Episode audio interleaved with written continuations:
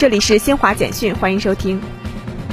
记者从五月二十二号举行的上海市新冠肺炎疫情防控新闻发布会上获悉，为持续巩固疫情防控成果，上海将分两个阶段进一步做好社区疫情防控工作。第一阶段，目前至五月三十一号，单日新增阳性感染者数进一步减少，不断缩小封控区和管控区范围。第二阶段，全市实施疫情风险地区划分，若区域内无封控区、管控区，则该区域可视作为低风险地区，解除防范区。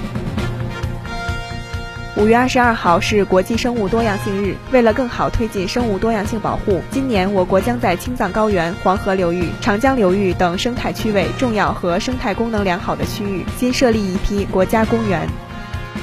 记者从内蒙古大青山国家级自然保护区管理局获悉，九只麋鹿幼崽近期陆续在该自然保护区降生，这是当地野化放归麋鹿种群成功繁衍的第一代，标志着我国首次在蒙古高原南缘的华北区与蒙新区过渡带成功建立野生麋鹿种群。美国加利福尼亚州南部的圣贝纳迪诺县二十号深夜发生一起枪击事件，造成一人死亡，八人受伤。以上由新华社记者为您报道。